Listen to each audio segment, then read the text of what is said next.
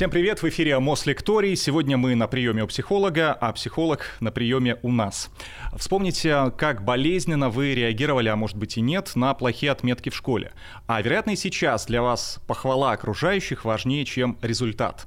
Тогда добро пожаловать в синдром отличника. Что это за психологический недуг, нужно ли с ним бороться и как, будем разбираться с Артемом Ковалевым, кандидатом психологических наук. Приветствую. Приветствую тоже всех, да. А синдром отличника — это все таки уже официальный какой-то термин? Там можно назвать э, диагнозом или это пока просто вот что-то такое разговорное? Ну, к счастью, диагнозом это точно назвать нельзя. Вообще то, что касается диагнозов, симптомов и синдромов, отдадим это области клинической психологии. А, там достаточно жесткое описание есть параметров, по которым выделяется та, тот или иной симптом или тот или иной синдром психологического нарушения. И синдром отличника, в кавычках, да, назовем это, к счастью, к такого рода терминологии не относится. Более того, на самом деле даже а, с очень сильной натяжкой можно отнести этот феномен или это явление к а, вообще какой-то клинико-психологической области. Скорее, это некоторое явление социальное, которое возникает ну, в ходе того, что человек выполняет определенную социальную роль, и э, у него это либо получается, либо не получается. Э, почему в кавычках? Потому что, э, собственно, ну, вообще мы не можем даже делить людей на хороших и плохих. Да? Все люди разные, и люди ведут себя определенным образом в определенных обстоятельствах.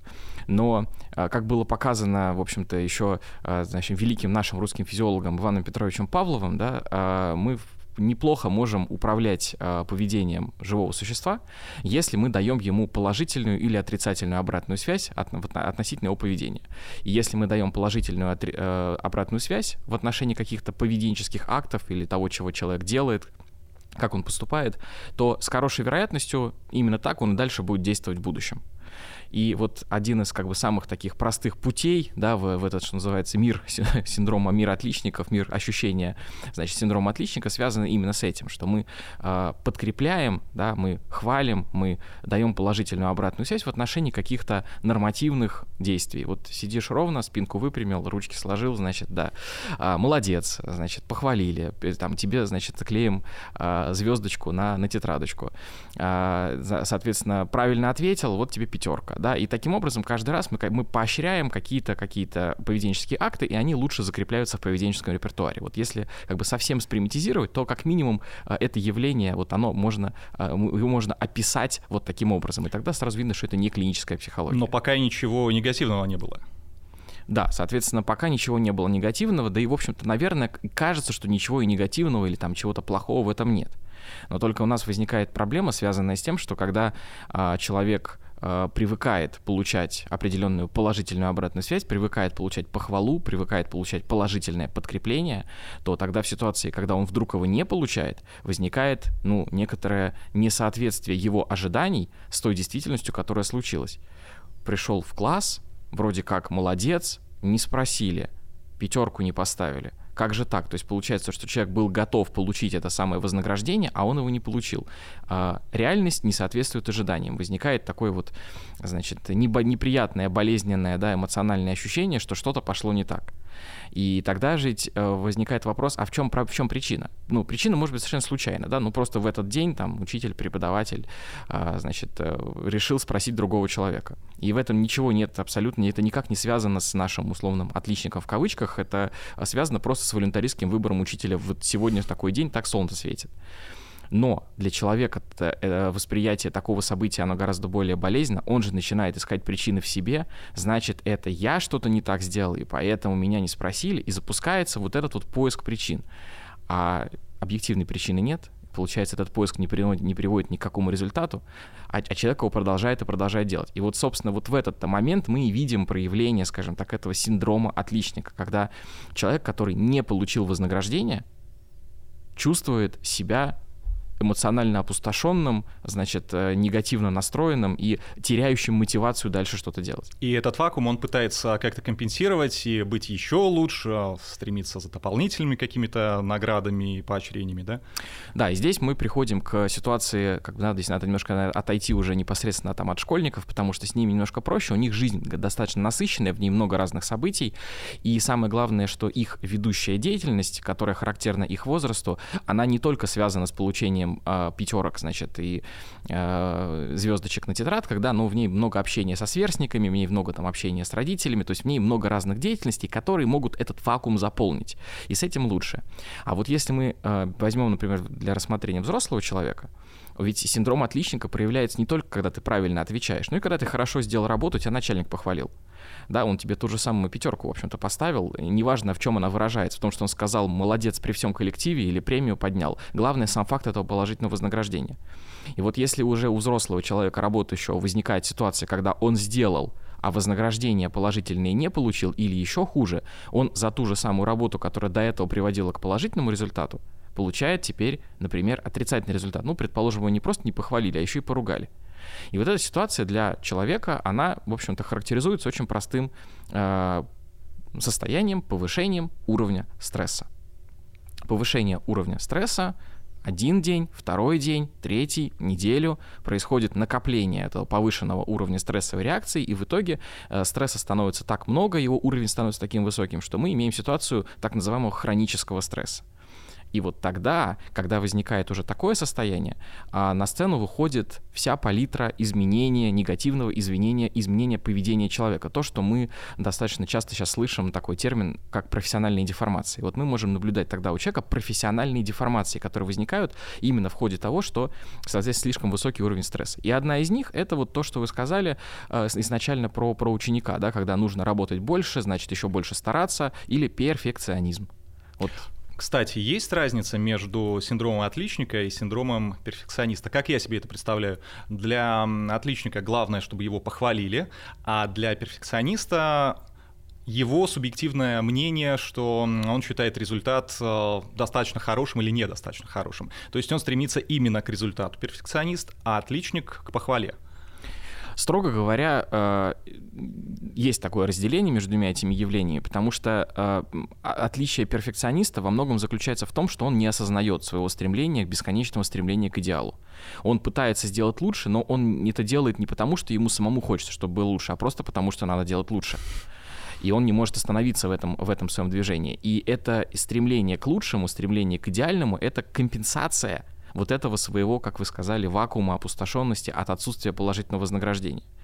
То есть запускается эта программа, все, я должен делать идеально, нет, вот сейчас недостаточно хорошо, надо еще лучше, нужно еще больше работать, нужно, значит, еще раз переписать, пересмотреть, перечитать, переделать, пересобрать до, до, до тех пор, пока, значит, э, как сказать, в лучшее, не, не лучшее враг хорошего, да, а здесь лучшее, оно должно стать, оно возводится в идеал, в некоторый такой тотем, который, за которым происходит постоянная погоня.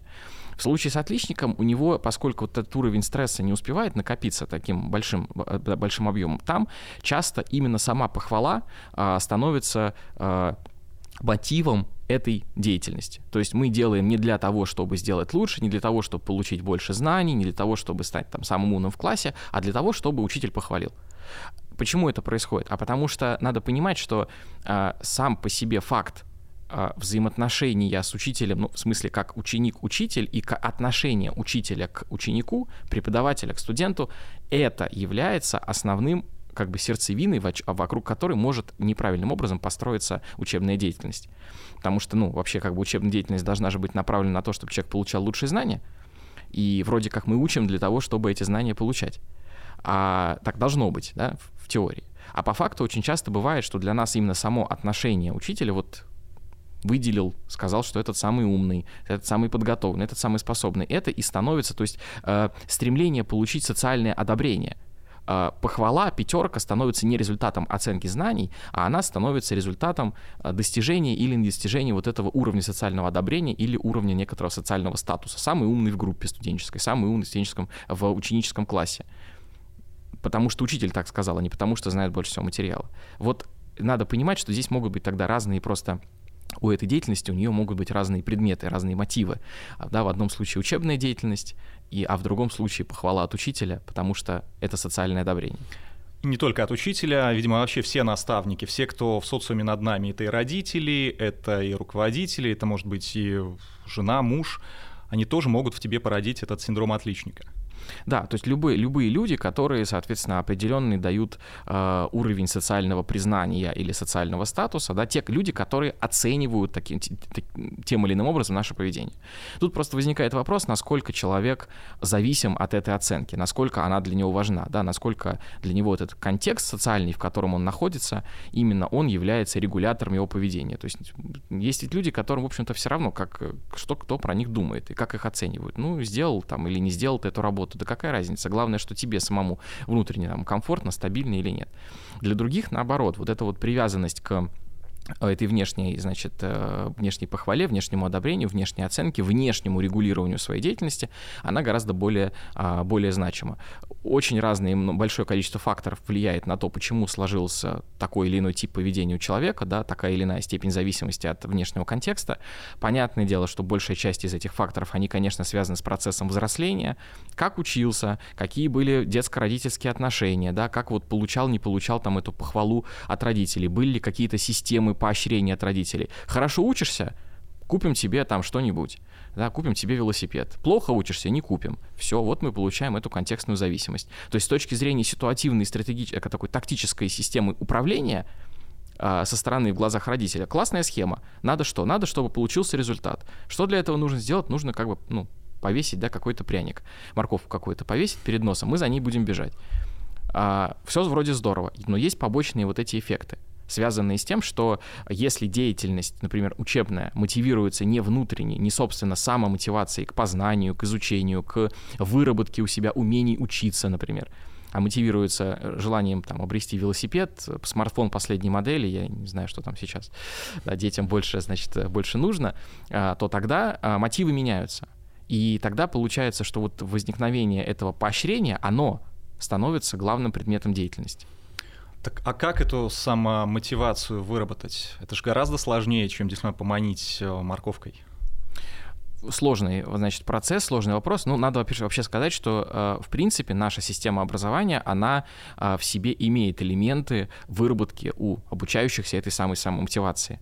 Э, проектная деятельность, какие-то, значит, выполнение заданий творческие. Это именно все то, что стимулирует собственную познавательную активность. Например, когда мы даем творческое задание, напишите эссе студенту. Мы же это делаем не только для того, чтобы посмотреть, насколько он мысли свои излагает и насколько он может написать что-то не списывая, а мы даем ему это задание для того, чтобы он сам проработал материал, чтобы он нашел в нем какие-то взаимосвязи, чтобы он увидел какие-то интересные а, закономерности, сделал для себя сам какие-то открытия. И вот этот акт, когда он что-то узнал сам, ух ты, вот эта ага-реакция, она же тоже положительное подкрепление, но это внутреннее положительное подкрепление от деятельности. То есть человек сам что-то сделал и таким образом стимулировал свою самомотивацию. Вот все такие события, они ведут к тому, что, соответственно, мы э, улучшаем работу с самомотивацией, мы повышаем собственную э, значимость, как бы некоторую уверенность в собственных успехах. Не каждый отличник обязательно с синдромом отличника. Где вот эта грань между ними? Не каждый отличник синдром отличника, не каждый двоечник синдром двоечника, а, потому что, во-первых, все разные, а во-вторых, а, очень разный контекст у разных отличников, может быть, вот как раз могут быть разные причины их этих пятерок. А, да, потом надо, знаете, еще не каждый, если возьмем двух, скажем так, с синдромом отличника, у них могут быть эти разные синдромы. Ну, опять же, все в кавычках, да, синдромы не клиника психологические. Потому что один отличник, потому что родители велосипеды покупают за пятерки, а второй отличник, потому что учитель хвалит. А третий отличник, потому что ему, в принципе, нравится разбираться именно с этим материалом. При этом третий отличник пятерошник по физике, там абсолютный, значит, глухой троечник по истории, ну, потому что ему это неинтересно. И вот э, изучая, соответственно, да, там, или анализируя а, поведение каждого из них, можно там попытаться найти причины, почему так сложилось. А, Причем, если они еще и находятся в одном классе, тут еще и возникает эта внутренняя, значит, социальная структура, связанная с их а, внутриклассовым взаимодействием, которая в том числе влияет на этот процесс. Потому что когда ты один раз а, по какому-то предмету стал лучшим, и это все остальные оценили и заметили, у тебя вариантов нет планку снижать. Ты должен поддерживать этот уровень. И это еще одна причина, которая а, тоже внешняя, да, но она уже не связана конкретно с учителем, или она там не связана с конкретным каким-то значимым взрослым, а она связана с теми значимыми сверстниками, которые входят в твой круг общения, которые дают или не дают тебе социальное одобрение. Э, большое количество примеров есть, когда э, ребята в школе, подростки, они с помощью а, вот этого своего а, стремления показать, что они там получают лучшие оценки, они становятся победителями всех Олимпиад, они таким образом завоевывают а, определенное место вот в этой их, ну, опять же, в кавычках, да, пищевой цепочке этого класса. Я как раз хотел спросить насчет олимпиадников. У нас пока в основном такая негативная коннотация была, да, синдром отличника. Но ведь э, есть и положительная сторона. Наверняка те, кто становятся чемпионами, возможно, они как раз-таки вследствие вот этого синдрома таких а, вершин и добивались. Либо не они, а их родители были синдромом отличника, и они все время толкали своего ребенка, и он стал а, лучшим в мире. Да, ну давайте разведем, значит. Вот то, что вы сказали про родителей, это да, такое бывает, особенно когда родители сами, например, чего-то хотели, у них чего-то не получилось, и они таким образом, ну, часто даже бессознательно, да, или, скажем так, неосознанно а, компенсируют то, чего они сами не успели, например, сделать, там, да, или по каким-то причинам там, жизненные обстоятельства изменились, не смогли сделать, компенсируют это через своих детей, да, и вот тогда там ты там вводят, значит, на дополнительные занятия, а, особенно это часто мы наблюдаем в области спорта, потому что там гораздо гораздо жестче привязка к способностям. Да? Ну, есть определенные физические параметры, которые позволяют человека, либо позволяют, либо не позволяют ему стать э, уникальным спортсменом, там, особенно в видах спорта, которые предполагают очень сложные двигательные какие-то активности, там, фигурное катание. Да, вот есть определенные там параметры тела, заложенные генетически, да, которые, ну, там, к 18 годам не позволят этой девочке или этому мальчику стать там великим одиночник, одиночником. И Часто мы наблюдаем, когда родители этого не понимают, они нет, ты все равно должен заниматься, все равно, значит, тренировки утром, вечером, это не приводит к хорошему результату, но э, спортивная психология знает как бы много таких примеров, и э, чаще всего это все-таки заканчивается тем, что э, в спорте в какое-то время родители все-таки останавливаются, говорят, все, мы поняли, что дальше не пойдет, и все, и все заканчивается хорошо. То есть, э, если говорить не про спорт, да, если говорить про, значит, э, получение новых знаний, то мы, ну, в общем-то, мы можем иметь примерно ту же самую ситуацию, понимаете? Э, не каждый а, да, вот, ну, олимпиадное движение, да, и вообще вот этот феномен Олимпиады, он э, показывает, что э, не все задания, там, особенно по физике или по математике, можно тренировать делать человека. Должно быть вот определенное состояние ума, да, ясность ума, способность этого ума действительно э, порождать какое-то новое знание, поэтому вот и возникали там, да, Келдыш, Колмогоров, Курчатов и так далее. Но это люди, которые обладают более, значит, развитыми какими-то такими интуитивно-творческо-научными способностями, да, поэтому э, часто бывает так, что какого-то ученика там заставляют ходить на Олимпиады, а он не может, ну просто не, потому что он такой. Это не хорошо, не плохо, он просто такой, он просто не может. И э, тогда это тоже через какое-то время закончится, потому что просто результата не будет. Потому что надо понимать, что родитель, вот как я изначально сказал, да, значит, про Павлова, а, он же как тот же самый отличник, когда он не получает положительного подкрепления, когда он видит, что ребенок ходит, а результата нет, нет, нет, нет и нет, то он в какой-то момент времени останавливается.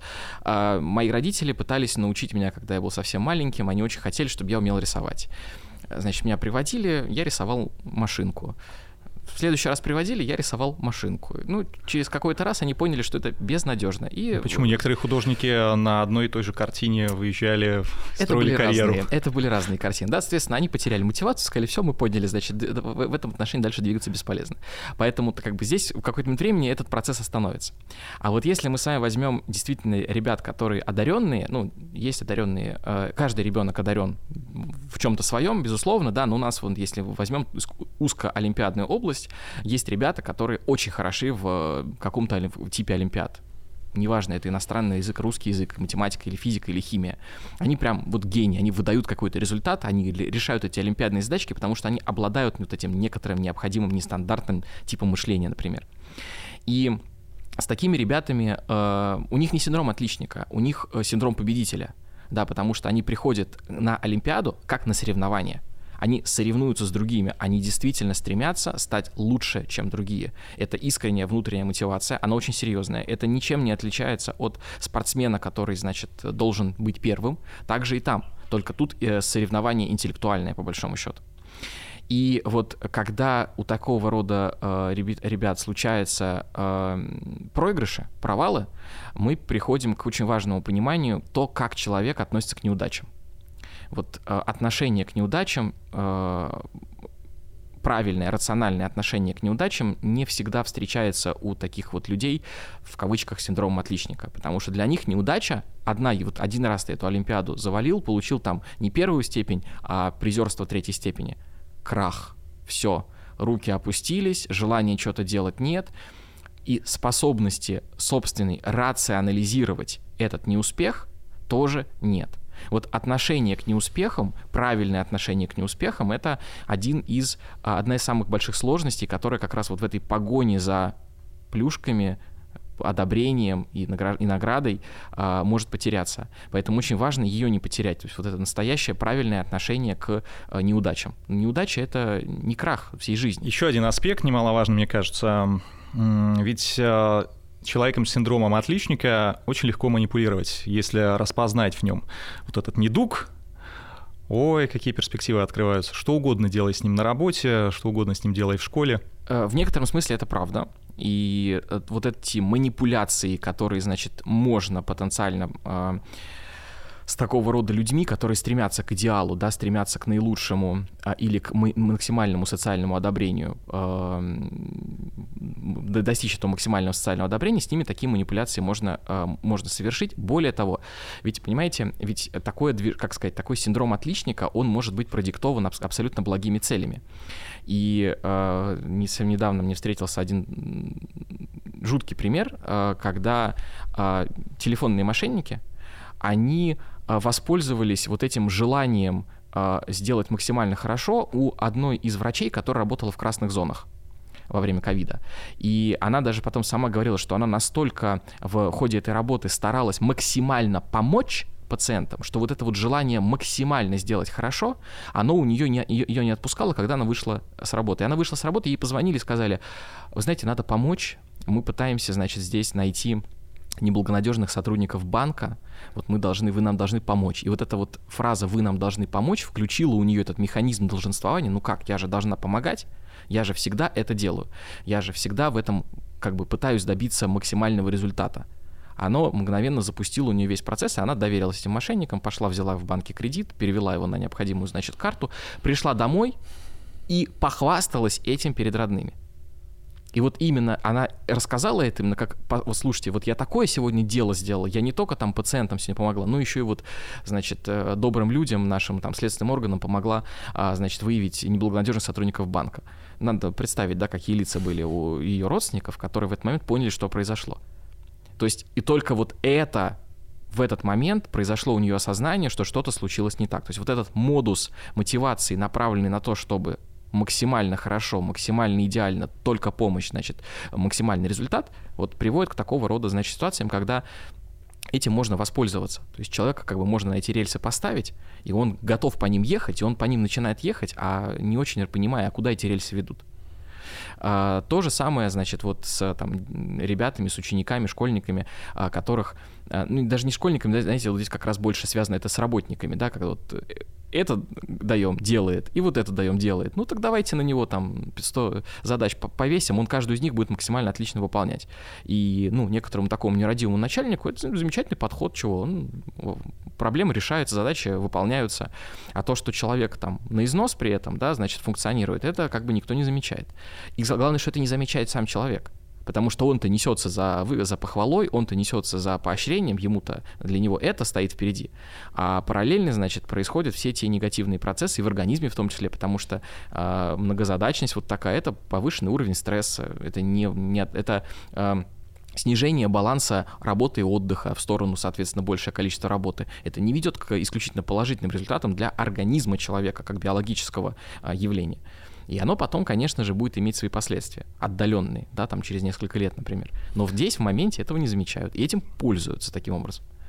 Ну, я всегда привожу пример, что если нам с вами за ночь скажут построить мост через речку большую, мы как ни старайся, мы этого не сделаем, а, и сколько нервов мы на это не потратим, и как бы на нас а, не ругался руководитель, да, впоследствии. То есть нужно найти вот этот момент, когда нужно остановиться как это сделать, как э, соскочить с этого поезда синдрома отличника? Самое сложное. Это вообще, вообще самое сложное соскочить с какого-то, значит, поезда. Там, неважно, это синдром отличника, а, перфекционизм, да, трудоголизм, который там может у человека развиваться.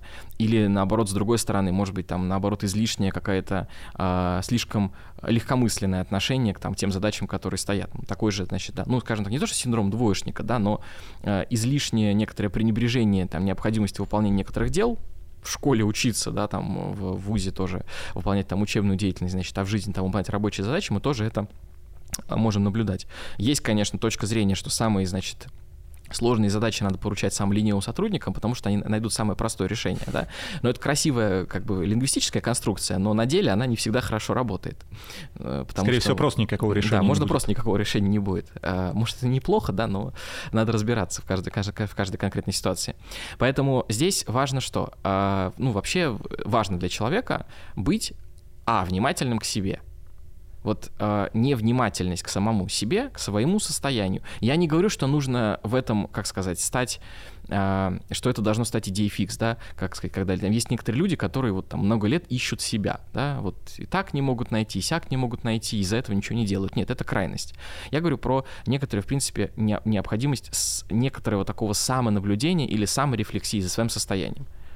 А вот я там сейчас э, чувствую себя каким-то эмоционально опустошенным, например. Ну, не чувствую эмоций радости тогда, когда я должен их испытывать. Ой, а почему это? Может быть, что-то не так? Может быть, я там излишне устал?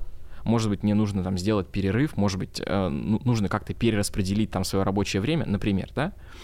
А, и второй аспект, вот когда случилась эта внимательность себе, необходимо повышать у себя уровень саморегуляции потому что наше поведение, наша активность, она не должна задаваться внешними условиями только. Мы должны иметь определенный уровень саморегуляции собственных, тогда мы будем э, способны, вольны сами принимать некоторые решения. Э, когда мы учимся в школе, потом в ВУЗе, э, немножко проще, потому что мир, он задан, в первую очередь он задан учебным расписанием. И вот эта регуляция твоей деятельности учебной, она как минимум связана с тем, что тебе нужно приходить на занятия, а потом выполнять домашние задания. Вот эти два компонента, они организуют этот процесс. Но когда мы переходим к взрослым людям, а вот эта вот самоорганизация их жизнедеятельности, она ложится уже на их плечи, потому что, да, конечно, есть там время на работе, когда нужно приехать, да, и потом нужно с которого уйти, но а, вне этого времени и даже внутри рабочего времени, как организовать процесс, это уже зависит от, во многом от самого человека. Поэтому вот эти а, выработка у себя а, навыков саморегуляции в купе с, а, соответственно, способностью саморефлексии и такого вни- повышения внимания к себе, вот это вот ну, главные некоторые инструменты, которым можно, мы можем пользоваться для того, чтобы э, не быть ведомыми, да, значит, и там или не свалиться в синдром отличника, или в состояние перфекционизма или трудоголизма. Ну, наверное, это работает э, в случае с другими синдромами, но это очень сложно. Мало того, что у тебя работа, у тебя семья, у тебя ну, тебе спать некогда, а тут еще надо над собой так работать. Да, поэтому очень важно, чтобы то, что вы перечислили, работа, семья и причины, по которым некогда было спать, были источниками э, поддержки и развития для человека чтобы это не превращалось в, вот в том числе это как раз и стимулирует развитие у себя саморегуляции.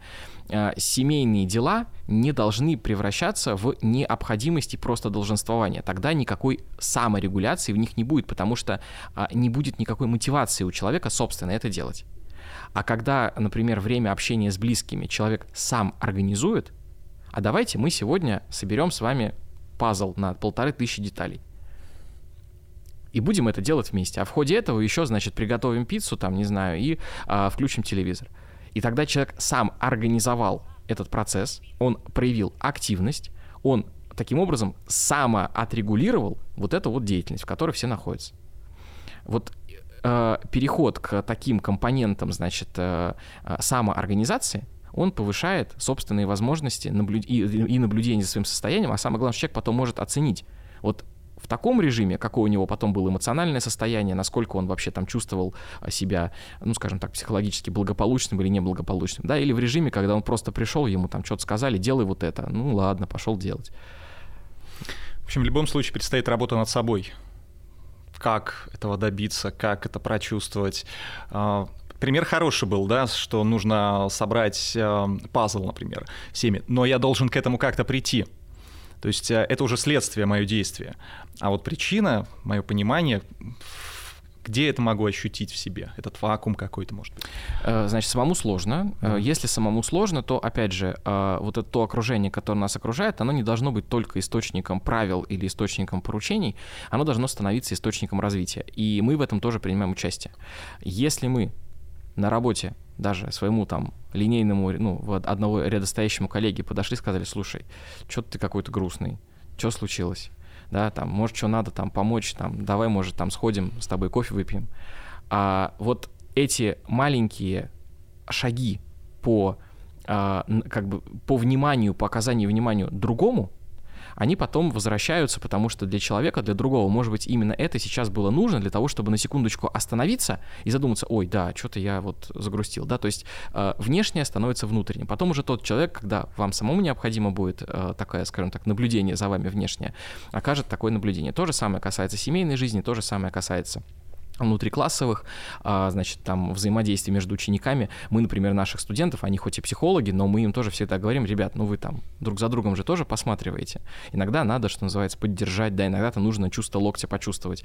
Мы не живем в вакууме, мы живем в, так или иначе в социальном мире, и социальные взаимодействия, они являются, и э, мы должны их приводить в состояние для нас источников нашей социально-психологической поддержки в том числе. Э, вот поэтому если изначально не хватает собственных ресурсов, то не надо как минимум отстраняться от ресурсов внешних. Огромное количество э, проблем, например, с, которые, с которыми сталкиваются семейные психологи, связаны с тем, что одна из сторон полностью отрицает вот эту поддержку с другой стороны. Да, она иногда бывает навязчивой, никто не спорит. То же самое там э, связано с поддержкой от родителей. Э, кто-нибудь, значит, там начитается э, книг про необходимость сепарации от родителей, и все, значит, маму на блокировку, э, значит, от папы, значит, только смс и то раз в неделю а потому что вот я должен быть таким, значит, сильным независимым, и тогда вот я всего добьюсь. Да нет, конечно. Потому что если в таком режиме, а, значит, функционировать, когда ты не получаешь а, в том числе положительной обратной связи, безусловно, положительной обратной связи, да, там от, от своих близких, то ты и собственные результаты деятельности своей не сможешь нормально оценивать, ты будешь к ним относиться всегда негативно. И дальше будет развиваться синдром отличника, перфекционизм и вот, вот скажем так, этот негативный, негативный план. У нас несколько раз а, прозвучал термин синдром двоечника. Мы это сделали скорее от обратного, да, от синдрома отличника, или действительно и такая проблема тоже имеет место? Пока скорее от обратного, потому что, э, ну, самый нехороший вариант развития, опять же, в кавычках, синдрома двоечника, это вот та ситуация выученной беспомощности, когда я сказал, когда человек э, не получает результат, потому что, э, и не показывает результат, потому что его все время за это ругали. Кстати, в классах мы же вот часто такое наблюдаем, особенно в, там, в, в нынешнем цифровую эпоху, когда, значит, у нас буллинг какой-то, да, вот это негативное взаимоотношение между одноклассниками, например, в школе происходит не только, не столько даже в непосредственно школьном пространстве, там, школьный, э, школьного класса или школьного коридора, а в цифровом пространстве даже внутри во время занятия. И человек, например, хотел ответить, руку поднял, а в общем чатике в классе в этот момент пишут, куда ты лезешь? Все, рука опущена, в следующий раз уже поднимать не хочется, э, вообще неприятно. Уже человек сидит думает, да какой-то я неполноценный, да какой-то я не такой, вместо того, чтобы думать о том, как задачку решить. И на контрольной работе он сдает пустой лист, потому что он сидел, и те 15 минут, которые надо было выполнять, значит, э, задачки по тригонометрическим уравнениям, он сидел и думал о том, что он не такой, значит, его там обозвали э, в, в общем э, классе, в, в чате общего одноклассников. И получает двойку. Не потому, что он глупый, не потому, что он неспособный, а потому, что он оказывается в этом сейчас состоянии. То же самое часто бывает, когда, например, а, человек просто даже свой листочек с контрольной работой, на котором что-то написано, несколько раз получил двойки и не получил конструктивной обратной связи от учителя. Ему не объяснили его собственные ошибки. Ни учитель не объяснил, ни родители, ни одноклассники, никто. А это тоже необходимо делать, потому что если человек не получает никакой обратной связи, а просто получает только отрицательное подкрепление в ответ на реализацию своей деятельности, он перестает эту деятельность выполнять. И тогда мы имеем с вами ситуацию с синдромом, скажем так, двоечника, потому что он просто не выполняет ничего, то есть он не делает то, что должен делать.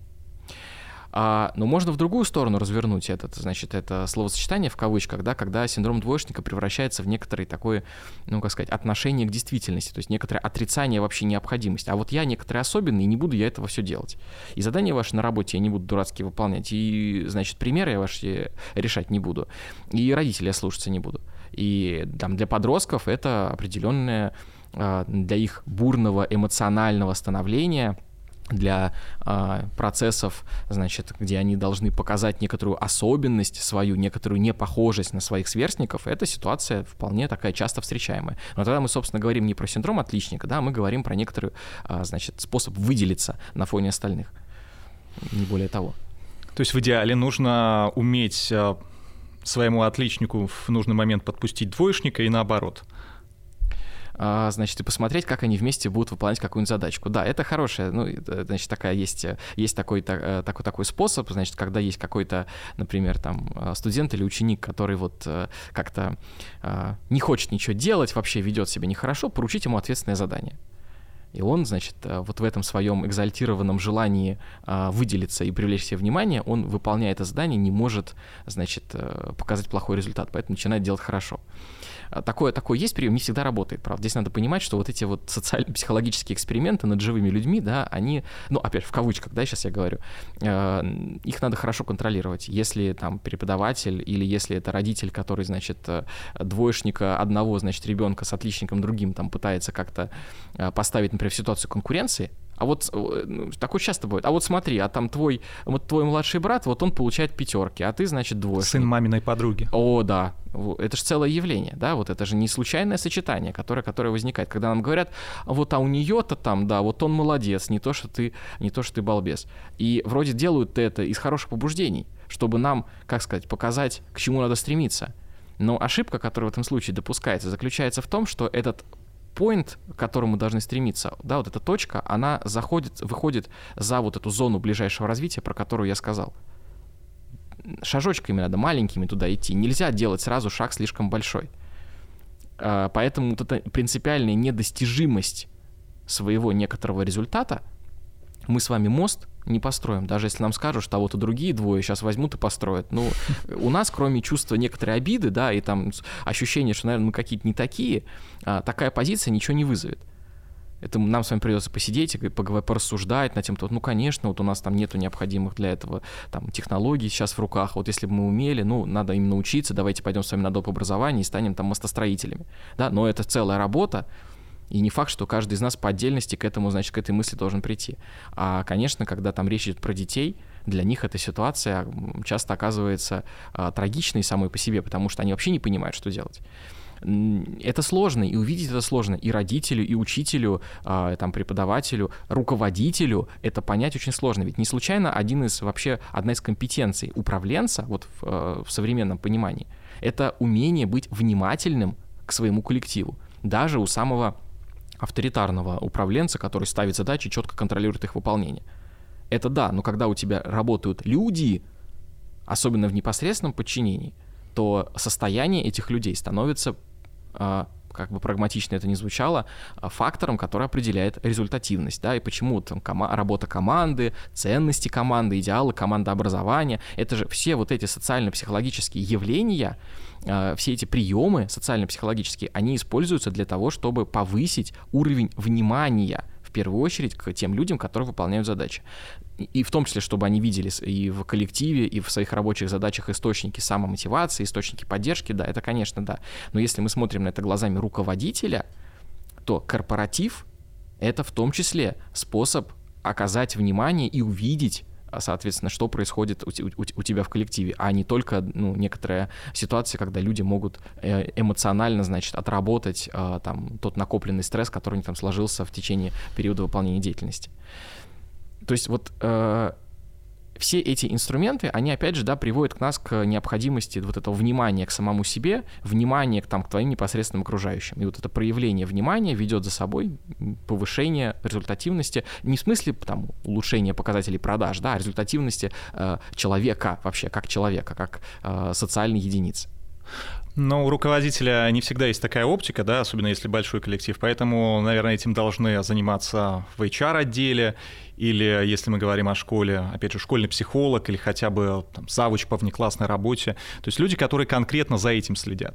Да, все, все вот эти социальные, скажем так, институты, да, и отделы по работе с персоналом, и, значит, э, завуч по воспитательной работе, э, и в том числе школьный психолог, они, конечно, призваны э, в том числе наблюдать и за именно этим, этой сферой жизнедеятельности коллектива и вовремя да, доводить информацию до руководства о том, что что-то где-то идет не так, и предлагать какие-то решения о том, как эту ситуацию можно изменить. Да? То есть институционально это так, но здесь просто важно, чтобы, знаете, у нас сейчас не случилось а, еще один термин замечательный, диффузия ответственности, да, когда, ну вот это они же должны за это отвечать, ну вот пусть они за это отвечают, да? там вот зауч должен за это отвечать, пусть он за это отвечает, а, не, а типа классный руководитель, он как-то в меньшей степени может оказаться внимательным. Не, не получается так, здесь вот ответственность коллективная, она распределенная, но она коллективная.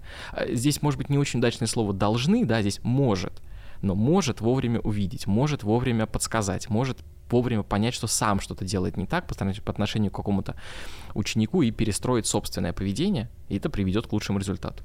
Мы все время крутились вокруг оценок, а самому себе запрещено, вредно выставлять оценки или в каких-то случаях, наоборот, это будет полезно? Наоборот, самому себе оценки ставить надо, главное делать это рационально.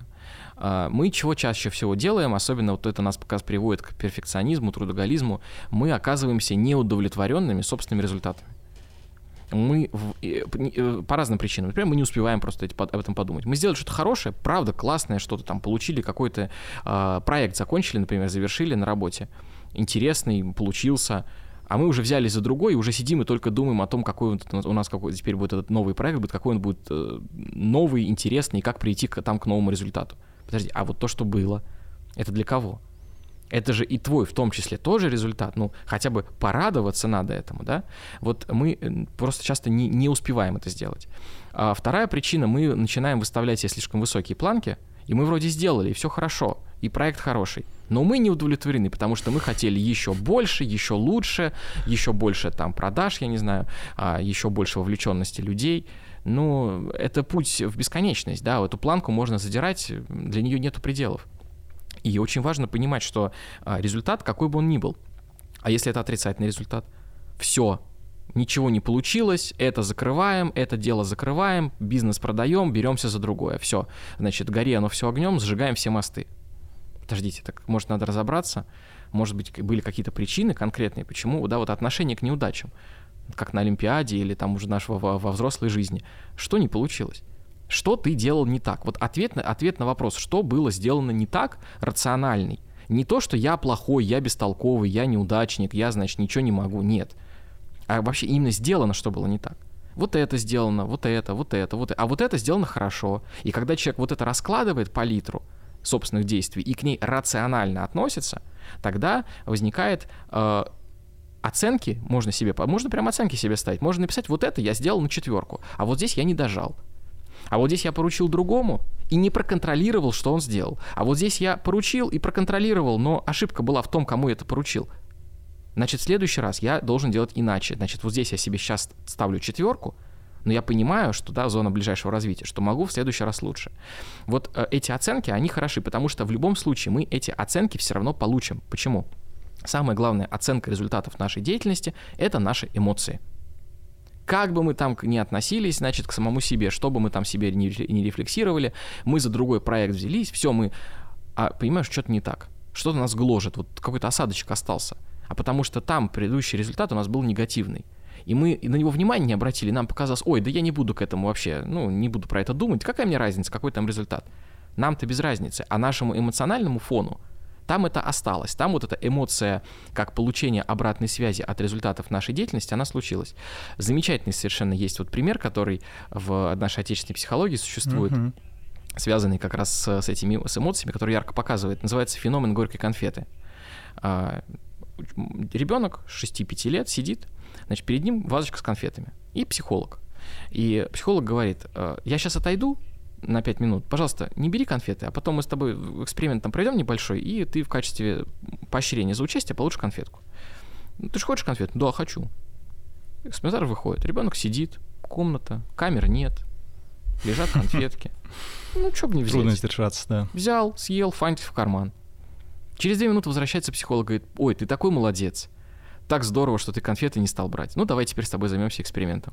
И ребенок начинает плакать потому что у него, с одной стороны, был мотив понравиться экспериментатору, и правда, он пришел, он хотел выполнить некоторое экспериментальное задание и получить поощрение. А с другой стороны, у него был вот простой мотив взять и сладкое, значит, сладким подкрепиться. И оказалось, что тот мотив-то понравиться экспериментатору был выше, он был важнее, А как он теперь понравится? Он же уже не выполнил его поручение. Даже если он потом в эксперименте на память лучше всего там опознает количество объектов, ему за это конфету дадут. Эта конфета уже не будет той желанной, которая она была изначально. И вот эта эмоция, которую человек испытывает в этот момент, она для ребенка становится, он не осознает в этот момент сам, что он сделал что-то не так, именно на уровне рационального осознания. Но эмоциональное переживание вот этого печали, что он уже не понравился экспериментатору, оно присутствует. Это вот хороший яркий пример, который показывает, когда наши эмоции становятся для нас этим результатом. В общем, оценки не бесполезны, но эмоции первичны. Воспользуюсь приемом, тогда ставлю вам отлично. Спасибо. Сказали, что нужно окружающих поддерживать. Надеюсь, не по десятибальной шкале. Все вообще сегодня молодцы. Это был Мос Лекторий, и в студии у нас был Артем Ковалев. Спасибо. Спасибо вам.